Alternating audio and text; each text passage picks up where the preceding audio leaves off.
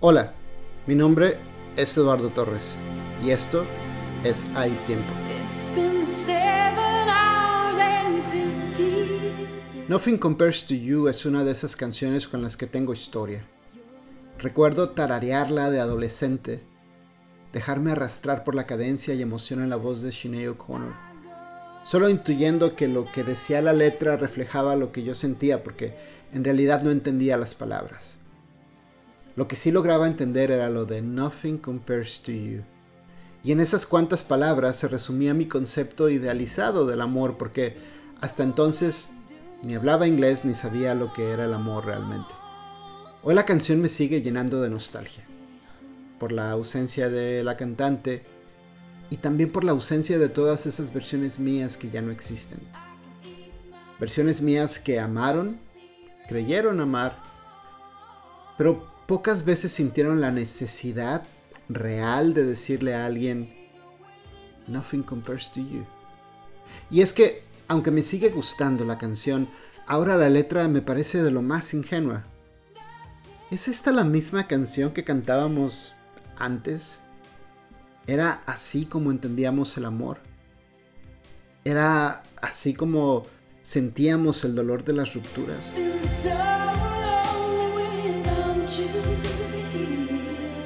Ahora, no digo que mi idea del amor siempre haya sido sofisticada.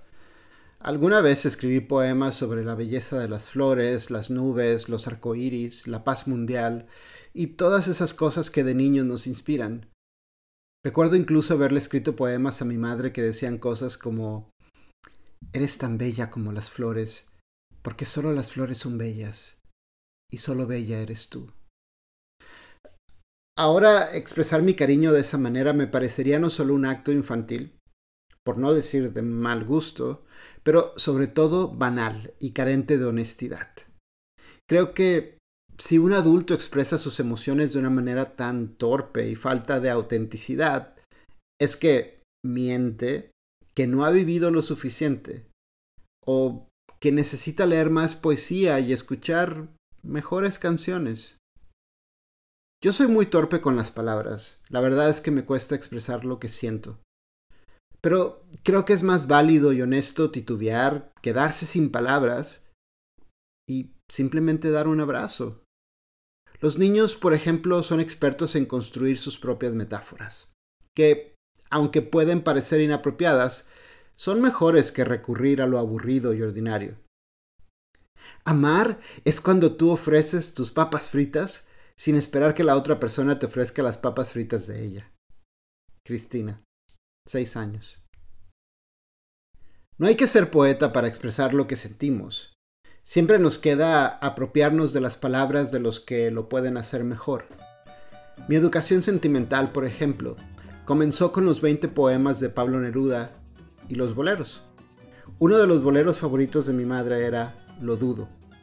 Habiendo otros absurdamente cursis, ella prefería este que dice. Lo dudo, lo dudo, lo dudo, que tú llegues a quererme como yo te quiero a ti.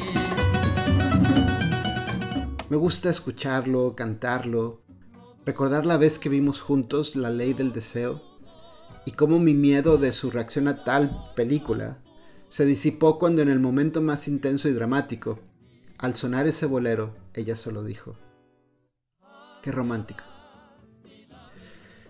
Es lo que provoca una buena canción y la sensualidad de un joven Antonio Banderas en la pantalla. Hay cosas que son una trampa y estamos destinados a caer en ellas. Eso me pasó a mí con John Travolta en Vaselina. Su pelo negro engomado, sus ojos azules, las camisetas y pantalones ajustados, la actitud de chico malo y su forma de mover las caderas al bailar. Era definitivamente una trampa y caí. Era un amor platónico y Hopelessly Devoted to You encapsulaba lo que yo sentía.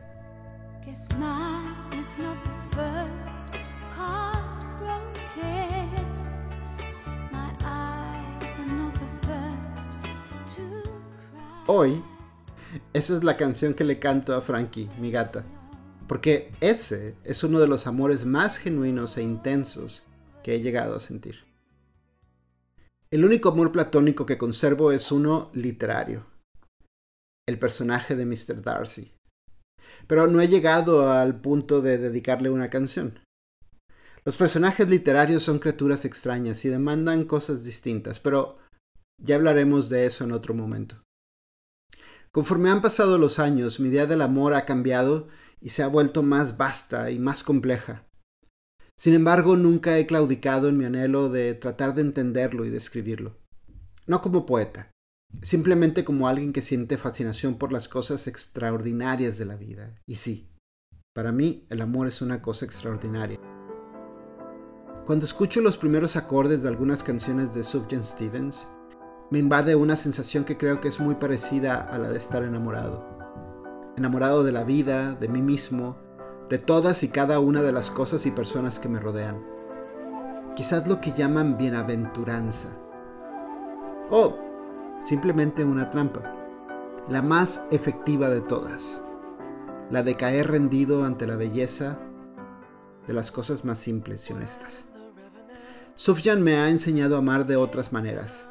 A veces no sé si escribe canciones para ayudarnos a entender lo que vivimos o si vivimos para poder entender las canciones que él escribe.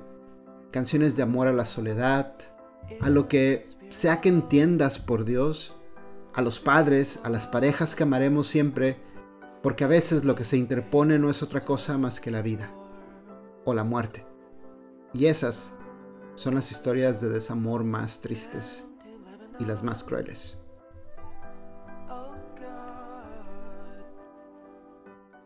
El adolescente que cantaba canciones de amor sin entender las letras hoy es un hombre ya casi viejo que canta letras de canciones sin entender del amor todavía. Seguiré cantando, seguiré intentando, seguiré escuchando las palabras de los otros y las tomaré prestadas para expresar las cosas que no puedo explicar por mí mismo. Por ejemplo, lo que dice Boy Genius en True Blue.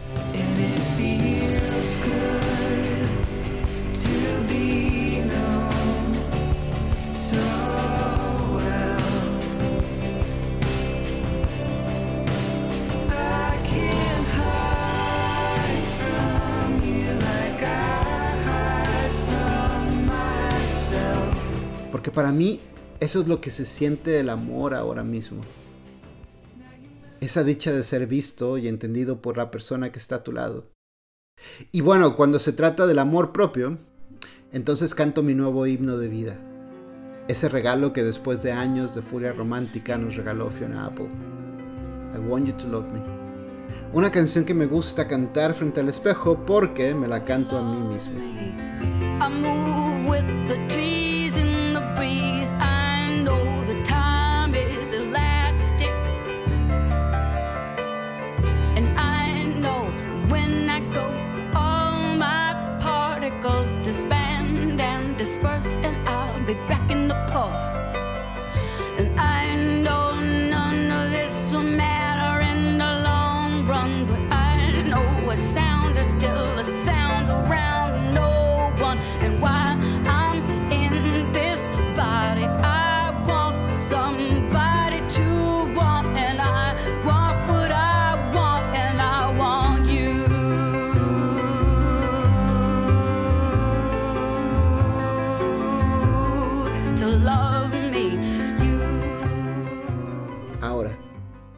Imagina que estás en la cima de una montaña. Vives ahí con la persona que amas y cada mañana despiertas antes de que salga el sol para tirar todas esas cosas malas que se acumulan. Ese acto cotidiano más que una rutina de limpieza es un acto de supervivencia. Uno de esos hábitos que has adoptado, aunque a ti te cuesten tanto, porque lo haces por ti y por alguien más y eso te hace feliz. De eso va Hyper Ballad de Björk y es una de las metáforas de amor más bellas que he escuchado en una canción.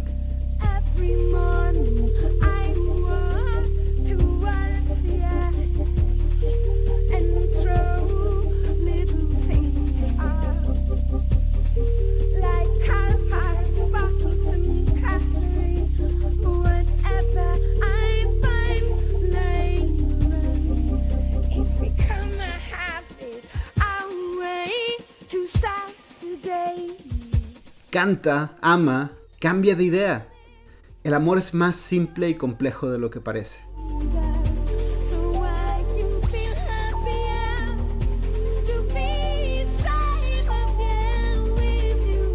Canta, baila, cambia de sitio, de canciones favoritas.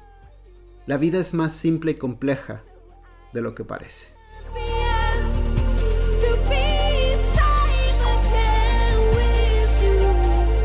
Amor es cuando tú ofreces tus canciones favoritas, sin esperar que la otra persona te ofrezca las suyas. Mi nombre es Eduardo Torres y esto es Hay Tiempo. Nos escuchamos pronto y nos vemos después.